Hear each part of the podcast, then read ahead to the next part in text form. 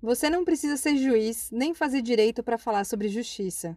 Ela faz mais parte da sua vida do que você imagina. Meu nome é Debs e está começando mais um Papo Debs. Bora bater esse papo? Que tal um cafezinho para acompanhar?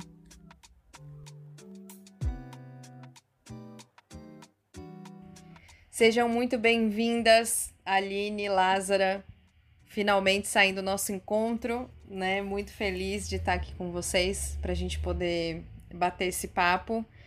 E é isso, como que vocês estão por aí? Como que estão as coisas? Eu estou falando aqui de Osasco, né? Na minha cidade, né? Mais popularmente conhecida como Oz. Aqui está um pouco frio. É, até para a gente utilizar aqui a questão da inclusão, vamos lá fazer uma autodescrição. Eu sou uma mulher negra de tranças longas, as minhas tranças agora estão com as pontas caramelo, eu estou com um blazer branco, uma camisa branca e preta, é, sem brincos, o que é uma coisa muito estranha para mim. Eu tenho o hábito de passar a mão na, na orelha para segurar meu brinco. E estou muito feliz com o convite, Débora. Ai, que bom. Gente, amei essa descrição. Acho que nem, nem estava esperando para tão completa assim. Muito bom, Lázara. Seja bem-vinda. Olá, boa, bom dia a todos e todas. Né? Bom dia para quem é do dia, boa noite para quem é da noite, para quem vai ouvir isso à noite. Bom, eu sou Aline, Aline Barbosa, estou aqui em Budas Artes. Também eu vou seguir no mesmo ritmo da Lázara, fazer minha autodescrição. Sou uma mulher negra, de pele não retinta, cabelos trançados, é, estou vestindo um terninho branco e vestido amarelo, e estou muito feliz de partilhar, é, fazer essa partilha com vocês hoje. Lázara, que eu admiro muito, a história de Lázara, e tenho acompanhado muito, partilhado muitas coisas com ela nesse, nesse último ano, em relação a JR. E a Débora, conhecendo ela hoje, partilhar com vocês, estou muito feliz. Que bom, fico muito feliz também aqui com a presença de vocês. É, ia falar, nossa, vocês aí super incrivelmente arrumadas e eu falar, nossa, se eu fizer minha descrição agora de que eu estou com a minha blusa de Minions, acabou, né? Qual que é a, qual que é a moral de Débora para falar sobre justiça agora? É, mas incrível. Então, bora começar esse papo já perguntando para vocês é, da onde começa essa essa busca por compreender o que, que é o justo, o que, que é justiça na vida de vocês, assim, quando que vocês começaram a se perceber, talvez estudando ou, ou refletindo sobre essa palavra justiça, assim, com esse nome? Aline, a gente vai bater para o ímpar. Imagina, Lázara, pode ser tu primeiro. Então, eu sou uma pessoa super tímida, gente, então eu vou pegando aí no decorrer da conversa, me soltando um pouco. Então tá. Pode não parecer, mas eu também sou tímida, mas eu sou aquele tipo de pessoa que, como eu, eu para não travar, eu pulo logo na piscina que para ficar mais fácil. Que ótimo, estamos aqui num trio de tímidas que vão falar sobre alguma coisa em algum momento. Bom, Débora, é, pensar a questão da justiça já, já é algo muito, muito complexo. Eu, eu entendo que o justo ele vai variar muito de acordo com, com a perspectiva de onde a pessoa está. Né? Se a gente falar a respeito, por, eu que sou advogada, se eu for falar de justiça a respeito de alguém que, que sei lá, furtou um, um, um pacote de bolacha num supermercado, ainda que a lei diga que isso é uma infração ou um tipo de crime, é, eu entendo que a fome e que a necessidade faz com que essa conduta ela seja completamente compreensível. Então, até que o que é justiça? Já é muito difícil nós pensarmos sobre isso. E o meu, o meu encontro com a justiça restaurativa, ele partiu de um lugar completamente diferente do que a maioria das pessoas, eu acredito que, que estão compreendendo e estão pesquisadoras nesse momento parte. Por quê? Eu vim cheia de preconceitos, porque eu faço um trabalho ligado ao combate à violência contra a mulher. E as primeiras coisas que me disseram sobre justiça restaurativa me pareciam um absurdo. Falei, ah, eu vou pegar uma mulher que foi estuprada, vou colocar ela numa sala com o, o, o cara que a violentou, para que ela compreenda os motivos pelos quais ele cometeu essa barbárie, para que ele se sinta melhor. Era essa a perspectiva que eu tinha, uma perspectiva horrorosa. Mas, nesse meio do caminho, é, através da minha amiga Elô, eu fui convidada para um encontro de comunicação não violenta. Fui também é, achando um, um, absurdo, mas não podia recusar o convite da minha amiga. Fui preparada para colocar tudo que fosse dito ali, como se fosse um congresso, no, no, compartimento certo dentro do meu cérebro e pensando assim, bom, em algum momento é, isso vai ser mais uma ferramenta que eu posso utilizar para ampliar o meu repertório quando eu estiver numa audiência ou alguma coisa nesse sentido. Então eu fui para adquirir mais uma técnica. Cheguei, me espantei muito com o ambiente, porque é um ambiente majoritariamente branco, é, majoritariamente de pessoas de uma classe é, social mais elevada. Eu não digo uma elite, porque elite é aquilo que é o melhor e às vezes ter dinheiro não faz de você melhor em nada, né? Para algumas pessoas, é, ter dinheiro, na verdade, as torna pessoas, seres humanos piores. Uhum.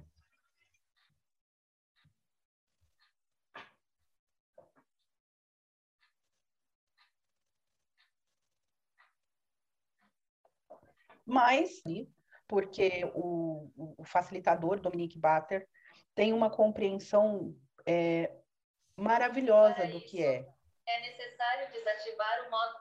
Do que é comunicação não violenta. E ele faz um trabalho dentro das comunidades no Rio de Janeiro, um trabalho ligado à educação. E ele fala da primeira vez que ele veio ao Brasil e do quanto ele teve medo no Rio de Janeiro na primeira vez. E na segunda vez ele veio e ele decidiu que ele não queria ter medo. E ele percebeu que a única forma de não ter medo é se comunicando com aquelas pessoas. Então ele, um, um inglês, pega um ônibus e vai para dentro da Rocinha. Sem conhecer ninguém, quase sem falar, falar o português. Mas o que ele percebeu, que logo que ele chegou, as primeiras pessoas que o recepcionaram foram as crianças. Aquela curiosidade peculiar das crianças. E através das crianças, as outras pessoas foram se aproximando. E aí ele percebeu que é importante se comunicar, que a comunicação ela afasta o medo. E ele falando sobre essas coisas e, e, e bugando a minha cabeça, e eu falando, poxa, eu não sei se eu amo ou se eu odeio esse cara, e agora? Porque com, com todo um preconceito, com toda uma construção, e, e não é absolutamente nada disso não era uma ferramenta, não era uma coisa que eu fosse sair dali em três dias formada em comunicação não violenta. Era uma prática para a vida. E que eu não sairia dali muito boa em comunicação não violenta e que talvez eu nunca seja boa o suficiente porque o objetivo da comunicação não violenta não é ser bom, é se comunicar. E principalmente se comunicar deixando de lado os preconceitos, a escutativa, o realmente olhar o outro buscando encontrar o que é um valor que é importante para mim e que talvez também seja importante para todas as outras pessoas. E a partir disso, apesar de estar muito né, com o pé atrás com a justiça restaurativa, eu fui participar de um círculo. E chegando ao, nesse círculo, eu percebi que ali existe um cuidado não com a pessoa do agressor apenas, ou com a pessoa da vítima, mas com todas as pessoas que fazem parte daquela comunidade. No direito penal, a gente sempre pensa né, que a pena não passará da pessoa do réu. Mas, na verdade, sempre passa da pessoa do réu, da pessoa que está ali sendo condenada. Passa para a família, passa para a comunidade, também para a pessoa que foi, foi violada, porque o encarceramento de um corpo não faz com que a pessoa que sofreu a violência se sinta automaticamente recuperado daquilo.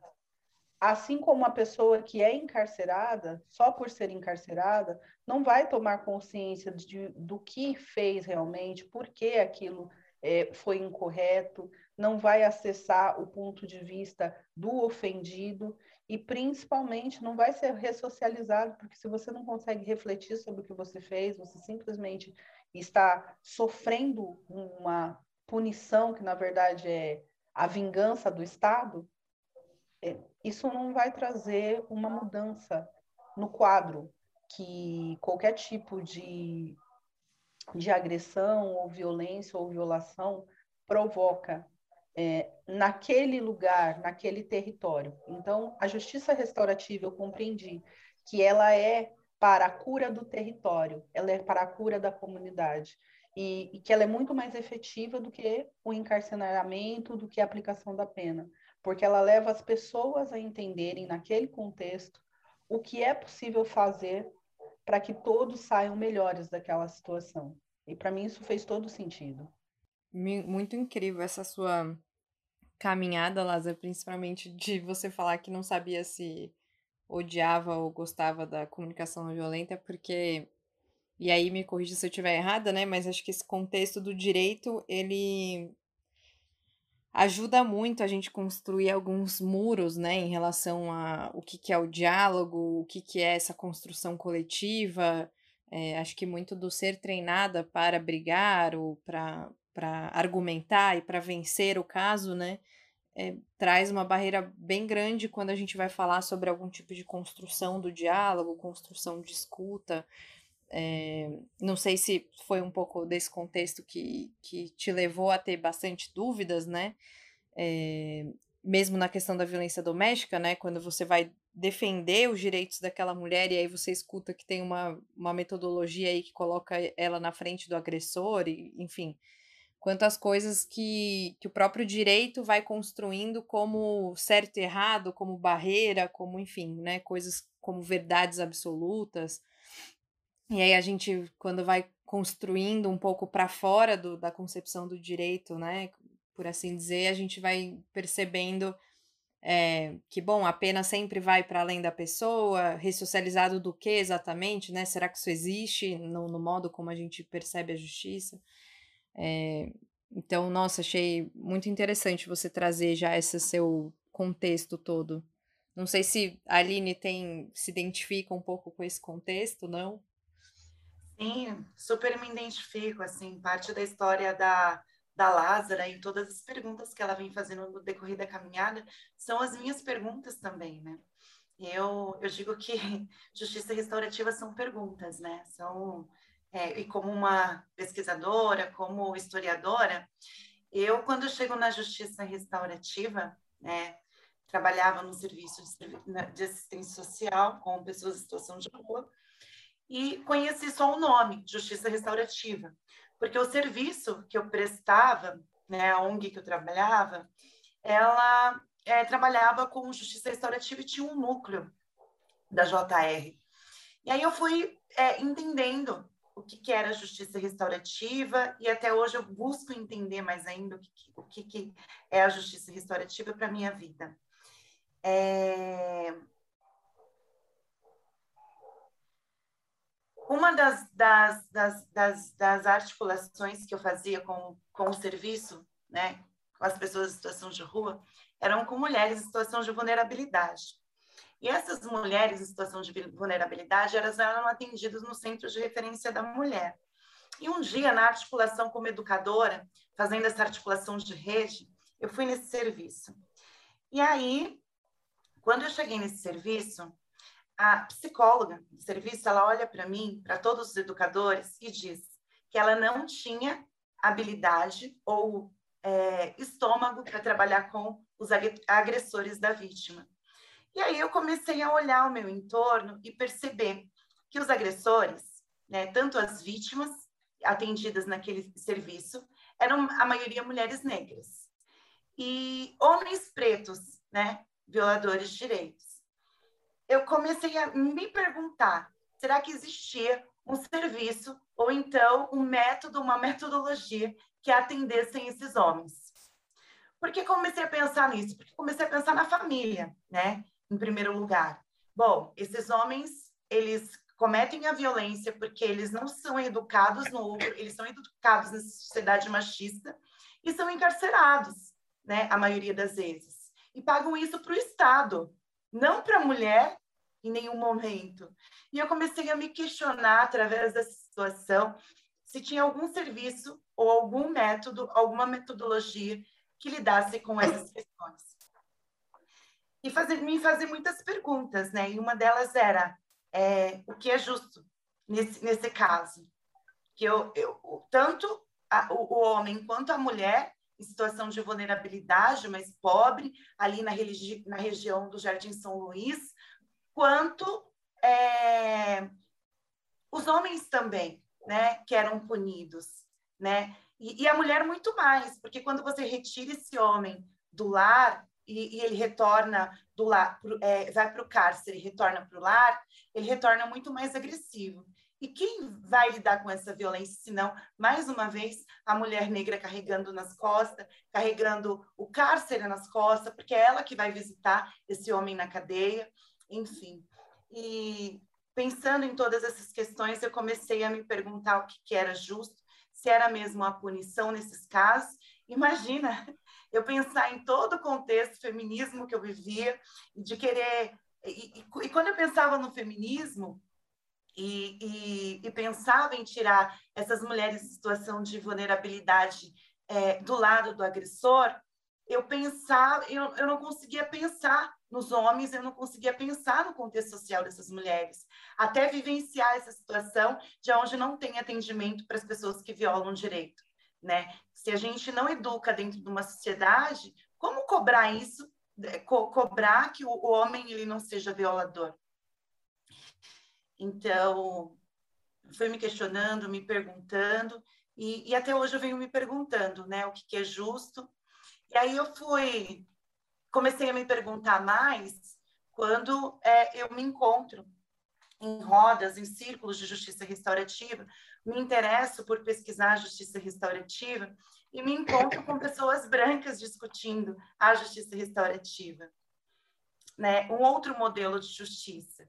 E aí eu vou perguntar para mim o que é punição e quem são os punidos. E, e, é uma conversa que não se conversa muito bem, não dialoga muito bem, foram criando caraminholas na minha cabeça, porque eu ficava pensando, sei quem são os punidos da história. O sistema de cárcere, a maioria, 60% hoje, são de homens pretos. É, o, o encarceramento de mulheres pretas tem crescido 500%. Então, como se pensar no novo método de resolução de conflitos em um sistema que encarcera ainda historicamente pessoas negras, sem consultar essas pessoas negras? Comecei a participar dos congressos, né, do, dos espaços onde se pesquisava justiça restaurativa e era tudo muito claro, tudo muito branco. Pessoas, e, e era uma justiça que não mudava, que eu via o quadro desenhado. É, da justiça, né, do, do sistema judiciário. Muito branco, quem está lá no judiciário, o juiz, os magistrados, muito branco. E, ao mesmo tempo, eu via se pensar uma nova justiça também muito branca. Isso começou a me incomodar muito. E daí eu fui perguntar o que, que é ser justo nesse contexto social, né? Que é novamente pensar uma nova justiça. E eu faço uma pergunta para vocês: se era novamente pensar o modelo de uma nova justiça, aonde mais uma vez intelectualmente a gente pune pessoas negras que não participam do processo. Bom, essa questão acho que é bastante central, né, para mim assim na discussão do que é a justiça restaurativa e e acho que para mim né, discussão do que é justo parte muito desse lugar, assim, de, de pensar quem que está construindo isso, né? Quem que, quem que tá construindo essa concepção de justo. E, e aí eu não, não digo só no círculo, né? Porque o que me incomoda justamente é isso, né? Então, ah, no círculo vai ter ali, né, o, o adolescente negro, ou vai ter o homem negro, enfim, no, ocupando esse lugar de réu, ocupando esse lugar de ofensor, no, num outro formato de círculo, etc., mas onde que está o papel de protagonismo dessas pessoas na construção do que é justo e não só passivo no sentido de que ah, então eu cheguei ao sistema de justiça e aí foi ofertado a justiça restaurativa. Mas onde que ficam essas pessoas no papel protagonista de construção de como vai funcionar essa nova justiça, né? É, porque o que, o que me incomoda é justamente a estrutura continua a mesma, né? Então, ah, o judiciário vai continuar funcionando dessa forma, só que a gente oferece agora JR para as pessoas. E aí, é, pensar essa nova concepção de justiça, para mim, necessariamente precisa ser diversa, né? Precisa ter outras pessoas, outras realidades, porque senão você fica falando para você mesmo, né? E aí digo do meu local de fala, né? Enquanto branca de classe média alta, se eu fico só com pessoas da minha, da, né, da minha mesma identidade, digamos assim, como que, como que a gente vai produzir outras respostas, né? Como que a gente vai construir outras respostas, se não as mesmas que eu já faço para mim mesma, né? Então, a, a, minha, a minha questão quando você traz essa pergunta é justamente pensar cadê o protagonismo das pessoas? Cadê o diálogo? Cadê o tensionamento? E agora eu nem tô lembrando, acho que foi com a Mônica Mumi que eu tava conversando isso, que é, construção de justiça, se não tiver tenso, alguma coisa tá errada, né? E tenso não quer dizer que a gente tá saindo na mão, nem nada, mas se não tá tenso de ter alguém que vai trazer um contraponto, alguém que vai trazer um, não, mas espera, no meu contexto é diferente, não, mas o meu contexto também é diferente, se não tiver isso, se tiver muito liso, ah, não, todo mundo topou, tá tudo ótimo, todo mundo gostou, alguma coisa tá estranha aí, porque a diversidade pressupõe que a gente viva nesse tensionamento social, né? Então, eu acho que para mim já começa dessa falta de tensão no, no processo de, ai, ah, tudo tá implementado, tá todo mundo amando, todo mundo aderiu. Eu fico, meu, algo, algo tá um pouco esquisito. E aí, queria já, né, refletindo sobre isso, devolver uma pergunta para vocês como que vocês percebem, ou se vocês percebem isso, né? Pode ser que não, essa questão de, tipo, do moralismo infiltrado na justiça restaurativa, sabe? Ah, então a gente vai fazer um círculo para este jovem negro compreender que ele pode ser um jovem melhor, só que ao mesmo tempo, bom, e quem, quem mais po poderia ser melhor para ele ter acesso à educação, a várias outras coisas, né? Então, vocês percebem isso? Tipo, esse lugar do moralismo quando a gente vai falar de novas justiças? Sim, eu, no meu lugar, né, percebo bastante. É, é como se fosse o silenciamento dos corpos, né?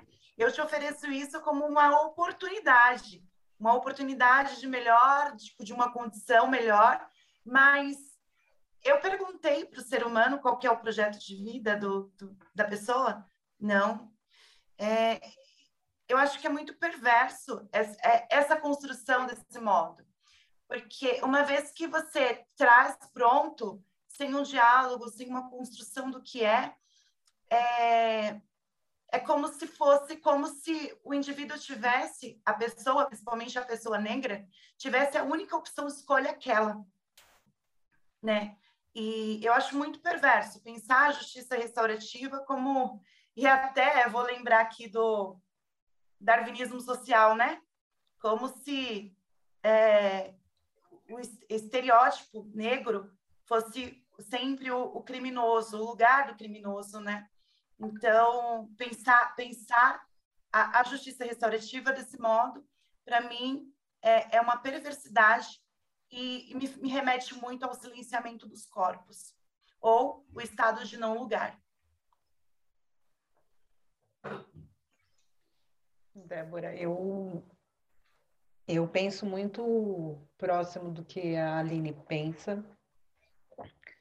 É, eu vejo que existe um projeto, um projeto de justiça que a torna inacessível para alguns corpos. É, é histórica a hierarquização que nós temos em relação à masculinidade e à feminilidade, a branquitude, a negritude e as pessoas não brancas, porque nós precisamos pensar que outros corpos também são violados neste lugar de não, não pertencerem à branquitude, de não, não, não trazerem os signos da, da, de uma cultura eurocêntrica. E isso passa, pra, passa por diversas outras especificidades, por exemplo, é, orientação sexual, identidade de gênero. Então, os, é, as pessoas são subalternizadas e são hierarquizadas por uma sociedade que foi construída para o masculino, cis, hétero, de cunho judaico-cristão. E aí é determinado quem faz a justiça. E o direito está muito nesse lugar. O direito bebe dessas fontes. E eu, como advogada, tenho a obrigação de dizer que as maiores injustiças foram criadas através das leis, através do direito. O direito positivou, por, exemplo, a oportunidade de escravização de culturas inteiras. De, de, de é, o, o direito permitia a escravização de corpos. Depois, o direito proibiu que as pessoas tivessem acesso, esses corpos antes escravizados, agora marginalizados, tivessem acesso à educação. Proibiu que esses corpos tivessem acesso à educação.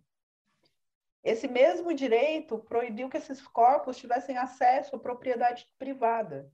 E esse mesmo direito continua marginalizando e criminalizando e punindo os corpos que são dissonantes nos espaços. A gente pode pensar nisso é, a respeito da mudança da lei previdenciária. Uhum. se você olha é, o que de fato aconteceu, você percebe quem são as pessoas que foram mais prejudicadas com essa mudança. Você olha isso através da mudança da lei trabalhista, da consolidação de leis trabalhistas, e você percebe que veio com uma promessa de trazer mais empregos, distribuição de renda, e na verdade não aumentou o abismo entre pessoas ricas e pessoas pobres. E sempre voltado para uma perspectiva do que é melhor para a economia. Mas quem se beneficia da economia estável? Quem é que. Tem... Na, na, na favela, ninguém está preocupado com a alta do dólar, porque ninguém recebe em dólares. Então você percebe que é, é um sistema todo funcionando para moer gente.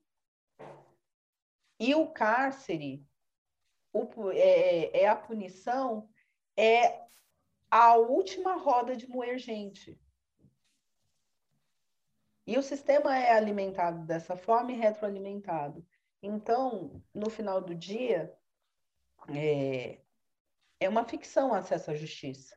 Uhum. E quando a gente começa a pensar sobre justiça restaurativa, que é uma outra possibilidade de aplicação de justiça e, e que eu vejo que é uma possibilidade real e muito proveitosa, novamente nós olhamos que essas mesmas engrenagens estão aqui nesse campo, possibilitando o conhecimento de justiça restaurativa, principalmente para as pessoas que são desses grupos economicamente privilegiados. Infelizmente, nem todas as pessoas, é, Débora, vão ter essa consciência e coerência que você tem. Muitas pessoas, infelizmente, eu posso dizer isso, é, de vários lugares em que é, eu, eu tive a oportunidade de estar, compreendendo e pesquisando sobre justiça restaurativa, que as pessoas falam de um nível muito academicista e transformam a, as pessoas ali com as quais elas vão facilitar os círculos em objeto de estudo.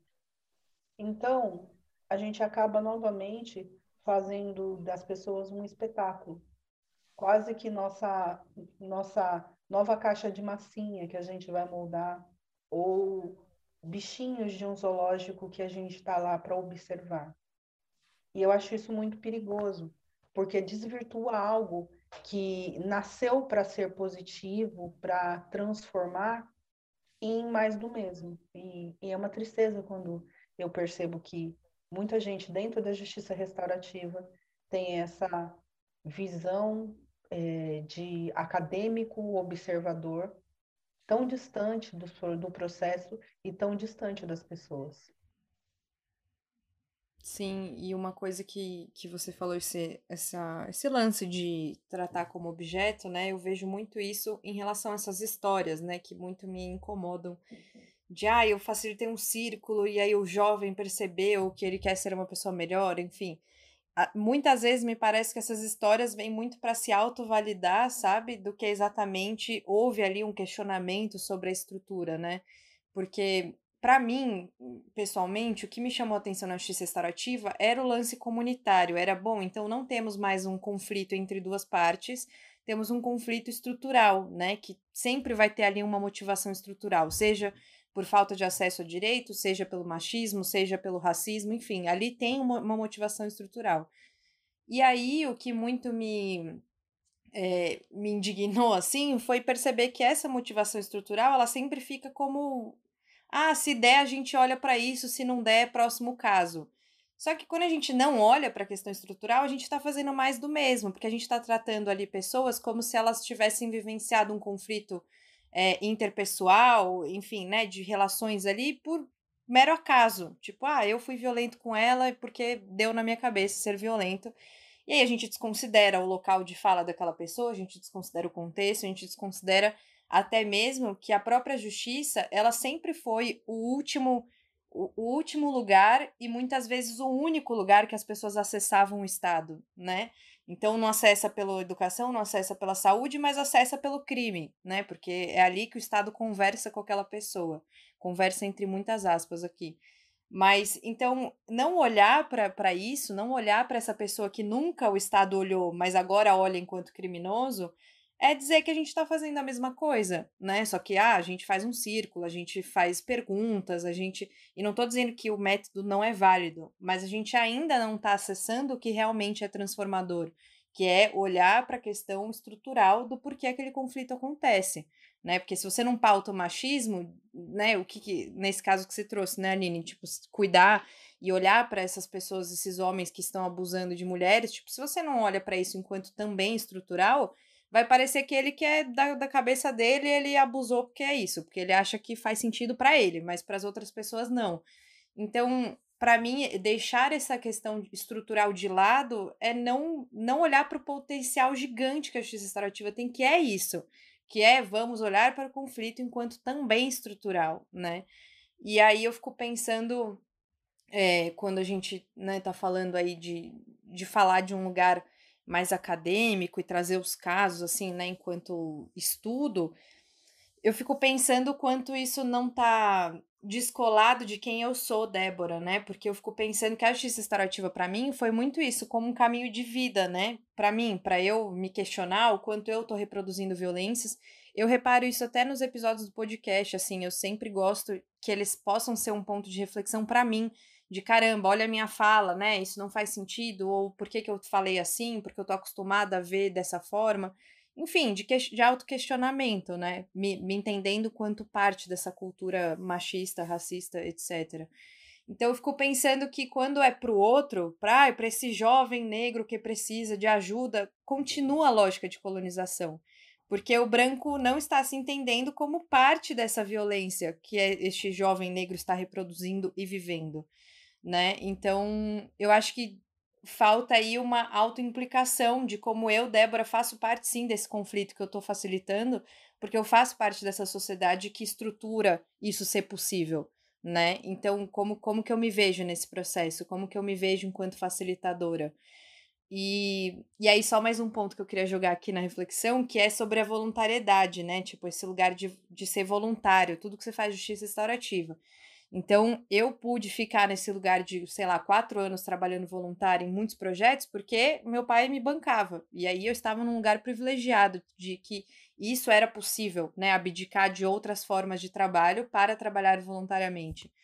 E aí, hoje, quando eu questiono isso para as pessoas que me perguntam, sei lá, em palestra, etc., é, vem muito no, ah, mas é que a justiça restaurativa a gente faz porque a gente ama, porque, né, a gente quer fazer o bem pro outro, e eu não suporto isso, assim, real, eu faço, não, eu acho isso um absurdo, real, tipo, quando me falam isso, eu falo, ai, que vontade de falar, vou falar que eu faço por dinheiro, pronto, para ver se passa. Esse negócio de, ai, mas aqui é por amor, é porque, porque tá tudo bem a gente fazer por amor, mas quando a gente deixa voluntário, a gente está excluindo muitas pessoas de estarem ali no protagonismo da, da, da JR. E não né? tá tudo bem, Débora, fazer por amor, porque, querendo ou não, eu fico pensando que é, o nosso estudo gera um custo né? Óbvio, é um sim. Tem... Eu sou mãe, a minha experiência, sou mãe de duas crias, né? Então, muitas vezes, muita, muitas e muitas vezes, eu levo madrugadas estudando, né? E para no outro dia ser, ser convidada a, a estar em espaços como para cumprir cotas ainda, né? Porque a gente ainda está nesse muito lugar de cumprir cotas, né? É, na questão racial, né? A gente luta por isso, por acesso, mas não para ser voluntário. É um processo muito doloroso e até eu vejo até como um crime, né? Sim. Se a gente for parar para pensar na perspectiva do crime, quem é criminoso ou não, quem, quem abusa, é, isso é um abuso, né? Sim, isso é extremamente violento, né? E eu lembro que até na época, quando eu me formei no CEDEP, né, que tá ali num território do Capão Redondo, enfim. E aí eu lembro que tinha uma colega minha que ela se formou comigo enquanto facilitadora, só que ela era moradora ali do Capão e ela tinha que ajudar o pai, né, no trabalho dele, enfim. E ela não conseguiu seguir, né, na JR. Ela foi retomar os trabalhos com o pai e a gente conversava sobre isso. E ela, Débora, não tem essa opção de vou trabalhar voluntariamente, porque até porque o, a própria JR não é um voluntariado que, nossa, sei lá, como eu fazia de vamos entregar marmitas, que você pega um sábado e faz isso. Era tipo ser voluntária todos os dias da semana, trabalhando, sei lá, seis horas. Eu não sei que pé pode andar isso, mas eu fui uma das formandas do CEDEP. Tenho muita gratidão pelo espaço do CEDEP. No entanto, eu fui uma das pessoas que chegou lá e fiquei abismada. Eu olhava para os facilitadores e apontava e dizia, queria gritar: gente, vocês são brancos de classe média. O que, que vocês estão querendo construir ou então impor a construção dentro da quebrada, né? Como que trabalhar isso de uma forma é, pedagógica, onde eu levo a JR como é, um instrumento para a formação de sujeitos de direitos? Era uma das minhas perguntas, uma das caraminholas que eu digo na minha cabeça, eu assunto é só o que está acontecendo, porque ao mesmo tempo que pessoas negras eram formadas naquele espaço, eram silenciadas e são silenciadas em todos os espaços que compõem a JR, porque não tem um, lugar de pensar intelectualmente a justiça restaurativa, porque ainda é um lugar muito branco. Eu acho que eu não tenho nada que eu consiga acrescentar ao, ao que a Aline disse, porque é, é, a, é a realidade, e é uma realidade que você não precisa de, de muita, muita investigação para apurar. Qualquer congresso que você vá de justiça restaurativa, é, basta a observação, você vai ver que é um espaço majoritariamente branco, majoritariamente de classe média alta. É, os livros de justiça restaurativa são livros absurdamente caros. E isso aponta que, enquanto facilitadores, enquanto pesquisadores de justiça restaurativa, nós estamos errando muito. Nós estamos errando muito porque nós estamos elitizando a justiça restaurativa e nós estamos tornando a justiça restaurativa um artigo de luxo, algo para poucos. É, e em algumas, e em certa medida, tornando a justiça restaurativa um fetiche. Porque eu vejo que é, é um objeto de desejo para muitas pessoas é, se dizerem boas, se dizerem é, antirracista, antimachista, né? se dizerem é, anti-homotransfóbicas, mas na prática, no, no seu universo particular, o quanto isso tem sido uma realidade? Se você não faz o teste do pescoço quando você entra num lugar, então, para mim, você, te falta ainda algo que tem que ser primordial em alguém que pensa mudar um sistema de justiça.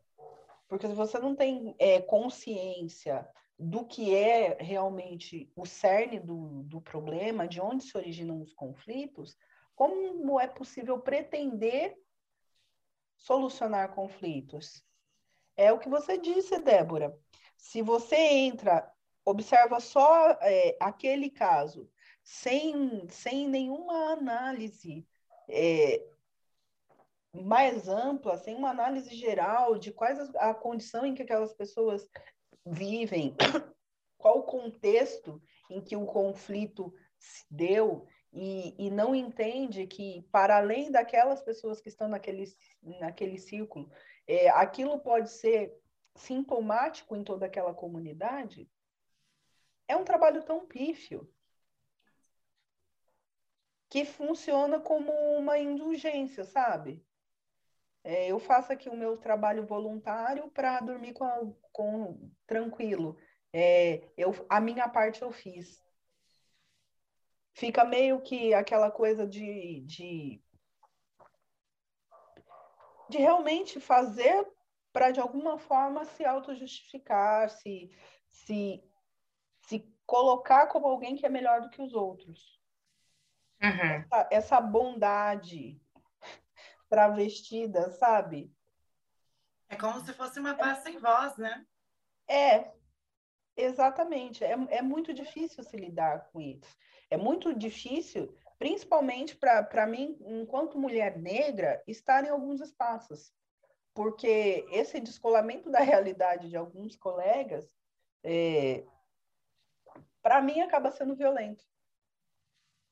Eu falo assim: essas pessoas estão dizendo, olhando para mim, que o mundo é um campo de flores, onde todos nós somos crianças correndo descalço, assim, mas não é assim do lugar de onde eu venho.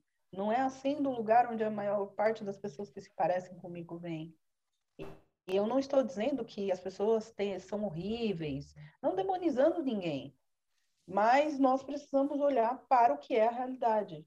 E a justiça restaurativa, se não tomar esse cuidado, assim como a comunicação não violenta, assim como a mediação, vai caminhando para um lugar completamente torto, em que perde a efetividade.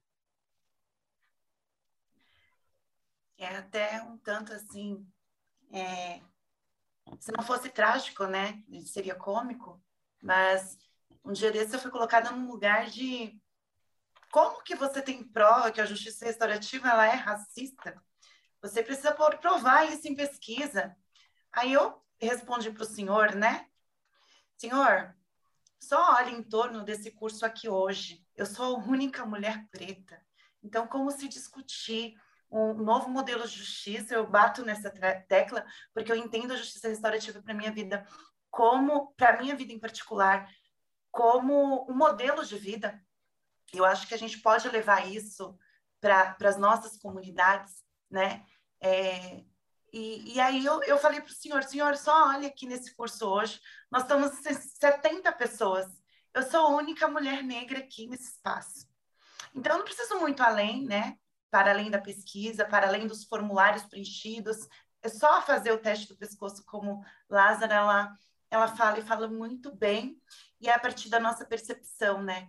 Daí eu fico pensando também quantas nossas vozes, elas são, as nossas vozes, quando eu falo de mim, do meu lugar social, do meu contexto quanto mulher preta e periférica, elas são silenciadas a todo tempo e a todo momento, né?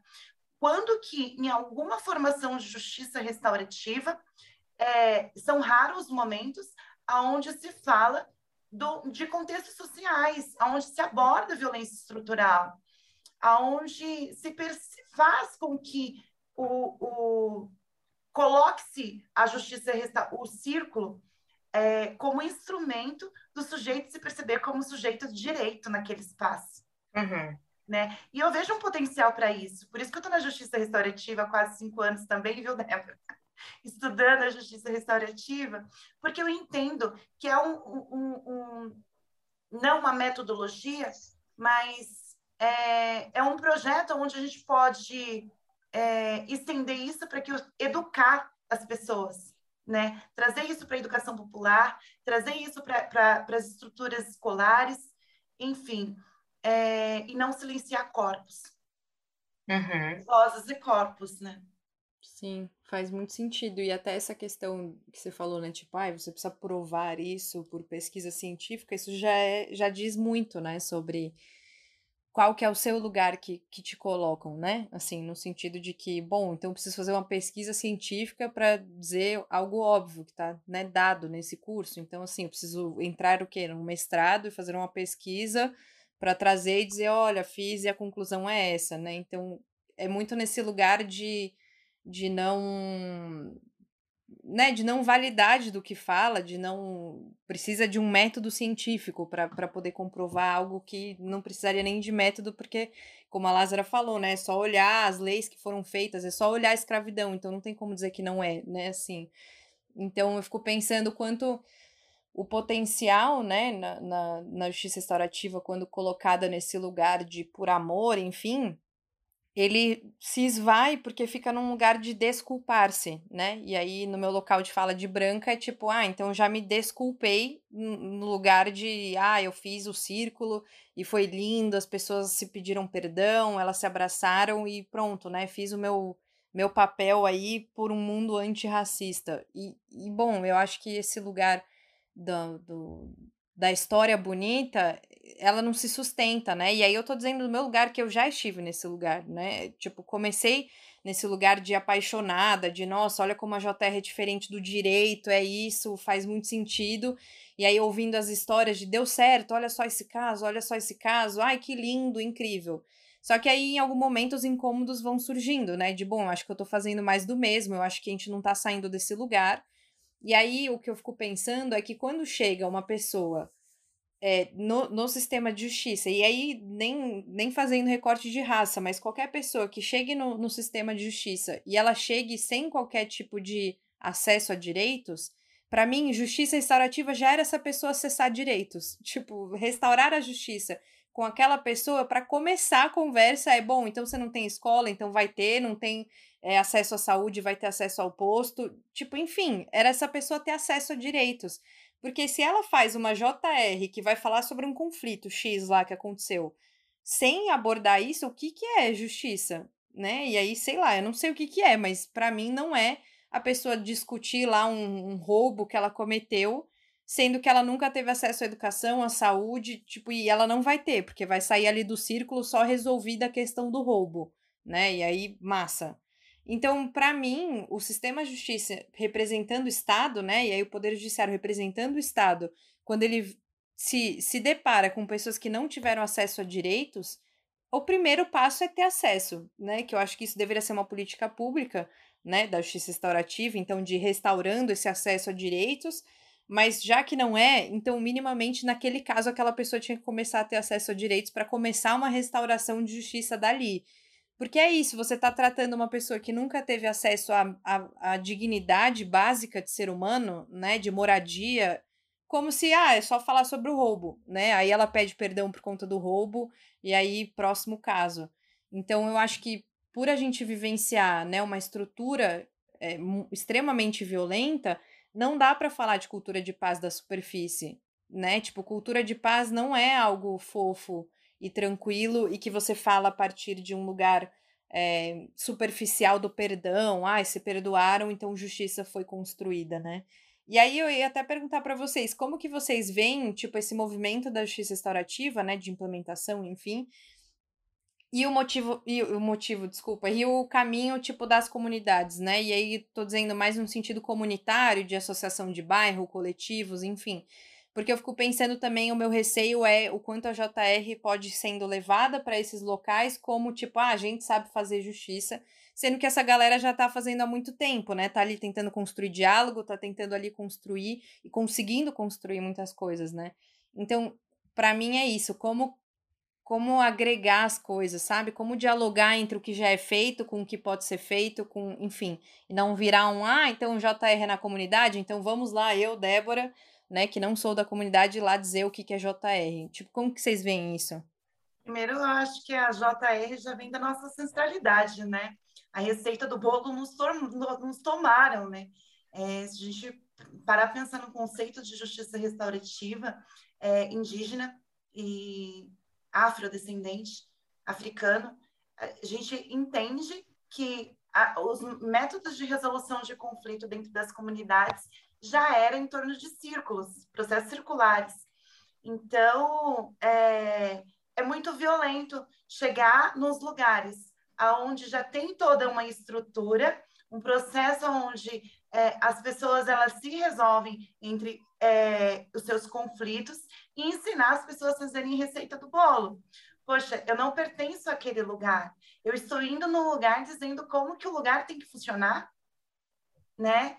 Eu estou é, trazendo uma paz cultural para aquele lugar e silenciando mais uma vez, eu falo, vozes e corpos, uma vez que é, eu, eu, eu, eu, trago essa cultura de paz, é um tanto perverso, vou usar o termo perversidade mais uma vez, porque é um tanto perverso para mim esse olhar.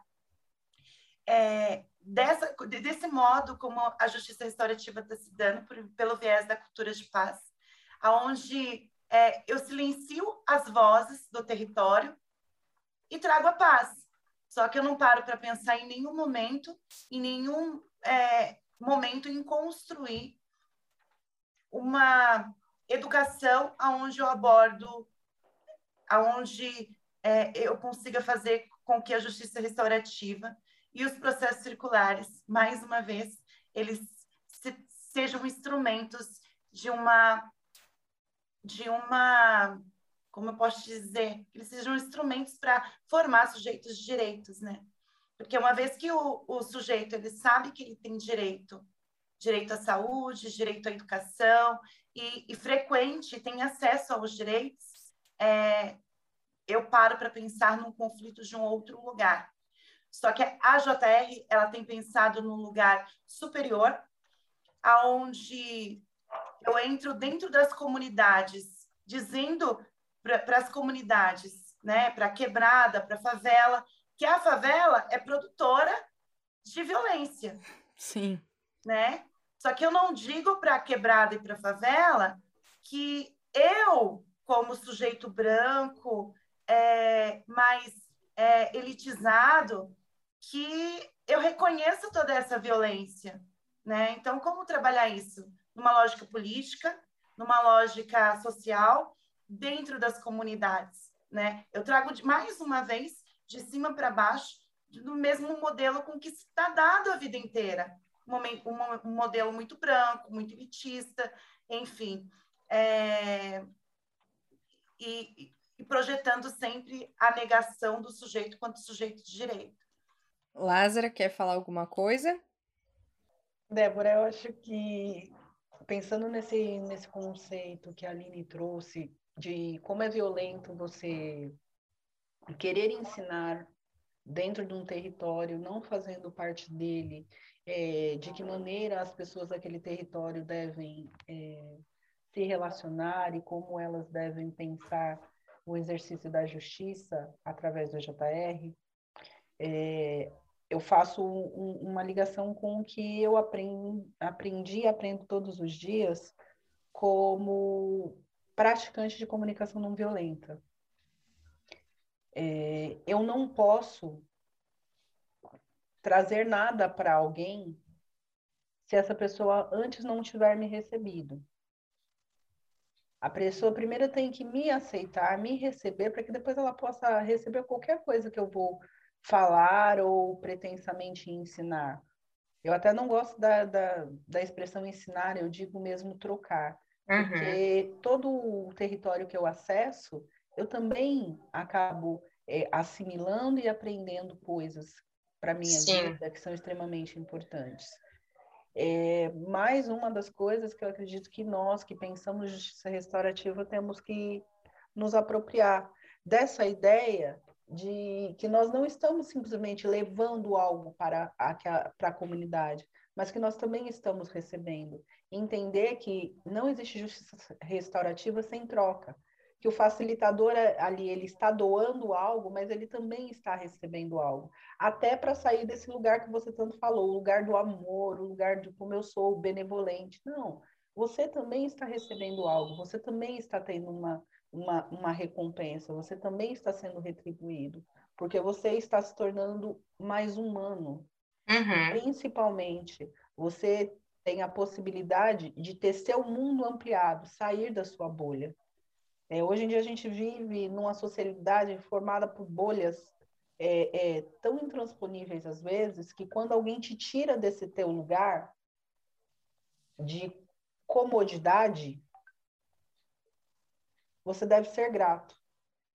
Sim, faz bastante sentido para mim é, o que, que, vocês, que vocês trouxeram sobre isso, porque é um pouco do que eu vinha elaborando aqui comigo, justamente dessa importância que a JR traz de contextualização, né? Então, a contextualização da sua própria origem, né? De, como a justiça restaurativa surge, no que, que ela é inspirada, né? E o que, que fundamenta as suas práticas, e também da contextualização do território, né? Então, exatamente isso, né? Quem que é uma pessoa que vem de fora para dizer como você deve agir, né? Sem esse contexto, sem essa vivência, sem essa experiência viva dentro de você, né? E o que não impede o diálogo, mas é, é sempre o cuidado desse lugar de vou lá ensinar técnicas de JR, sem escutar como vocês já lidam, né? Tipo, quando você chega em algum lugar, entender como essas pessoas já lidam com os conflitos, quais são as ferramentas que elas já utilizam e como que isso pode ser fortalecido pela própria coletividade, né, e não por alguém externo dizendo como deve ser feito. É, e eu acho que está aí o cuidado de quando a gente fala sobre facilitação de justiça restaurativa, né? Qual que é a, a, minha inserção dentro desse contexto, né? Como que a gente se entende enquanto coletivo, é, e esse lugar de aprendizado, né, Lázaro? De, bom, a gente não está aqui porque somos seres humanos elevados, e aí por isso que eu trabalho com JR, porque, nossa, eu encontrei a luz, né? Tipo, nesse lugar extremamente cristão, enfim, né? De que você é uma pessoa muito caridosa, enfim. E que eu acho que é, para mim, é pelo contrário, assim, trabalhar com justiça restaurativa é muito mais esgarçar a ferida do que fofo, assim, para mim, pessoalmente, né? Que antes era no direito, como advogada, ai, olha ela que status social, né? Enfim estava ali funcionando na engrenagem que, que foi me dada, e aí trabalhar com JR justamente o tempo inteiro está em contato com as violências e com as questões estruturais, e como eu me encaro nisso, né? Muitas vezes falo, caramba, que escolha, né, de trabalhar com JR e ser sempre um conflito, porque estou sempre lidando com os meus próprios, né? E até, como você falou, né, Aline, como eu penso a justiça extrativa na minha vida pessoal, né? Enfim, com a minha família, com as questões estruturais que existem dentro da minha família e como que eu vou lidando com isso também, né? Porque transformação não parte de eu lidar com o outro, mas lidar justamente da onde eu venho, né, do meu contexto. Então, enfim, mil questões que eu achei, assim, é, é aquele aquela sensação de sair com mais perguntas do que entrei, né, que eu acho que é excelente. É, dizer que nosso papo tá acabando e que eu amei muito, assim, trocar com vocês. Estou aqui me sentindo afetada pela, pelas nossas discussões e desejo muito que a gente possa se encontrar por aí, nem que seja virtualmente ou presencialmente depois, para continuar essas trocas que para mim foi extremamente importante. Estou saindo assim enriquecida pelo que eu escutei aqui e pelo que eu pude falar também. Queria agradecer demais vocês. A Débora, eu que agradeço pelo convite, como eu te mandei a mensagem de manhã, falei, ó, tô animada e assustada. Passou o susto. É, porque as pessoas têm muito essa questão, né? É, é, no nosso mundo, né? E, e, na JR, muito de, ah, eu vou dar uma palestra, eu vou dar uma aula, e eu não tenho essa característica. Eu sou uma proseadora, eu sou uma pessoa que vai sentar e bater um papo. E aí, às vezes, eu fico assim, e agora? Qual, será que eu vou atender a expectativa? será que existe uma expectativa sobre o que a gente vai falar?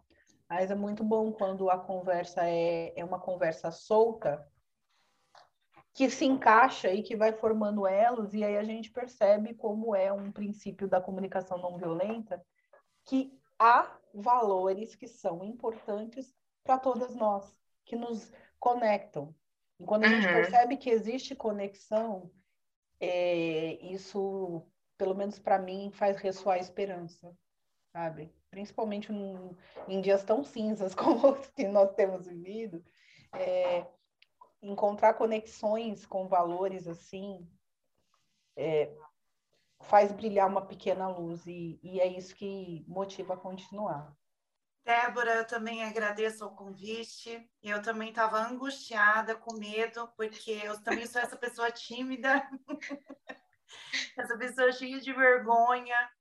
É, apesar de ser professora, de lidar com o público, com alunos, eu lido com crianças, e para mim, é, também quando me coloca nesse lugar, eu imagino um lugar de palestra também, que eu não vou saber lidar, eu fico extremamente nervosa com dor de barriga. Gente, vocês deviam ter me avisado isso, socorro. Olha o estrago que eu causei. Mas adorei esse bate-papo. Espero que a gente possa ter outras oportunidades, Lázaro e Débora, de estarmos juntas aí dialogando sobre diversas outras coisas. E eu deixo aqui só a, a minha meu último recadinho, né? O último acabo com essa citação, que é uma, uma citação de Solano Trindade, né? Que é o pesquisar na fonte, devolver ao povo. E a justiça restaurativa ela é isso também, que é a nossa pesquisa na fonte e a nossa devolução ao nosso povo. Muito obrigada e muito obrigada a vocês também que estavam nos ouvindo. Foi um prazer imenso e nos vemos por aí. Um grande beijo. Fez sentido por aí? A conversa não acabou. A cada 15 dias sai um episódio novo e a gente pode se encontrar no Instagram, no arroba papodebs. Muito obrigada você que ouviu até aqui, e se você quiser contribuir com a sustentabilidade do projeto, a chave Pix do podcast é papodebs.gmail.com. Até a próxima!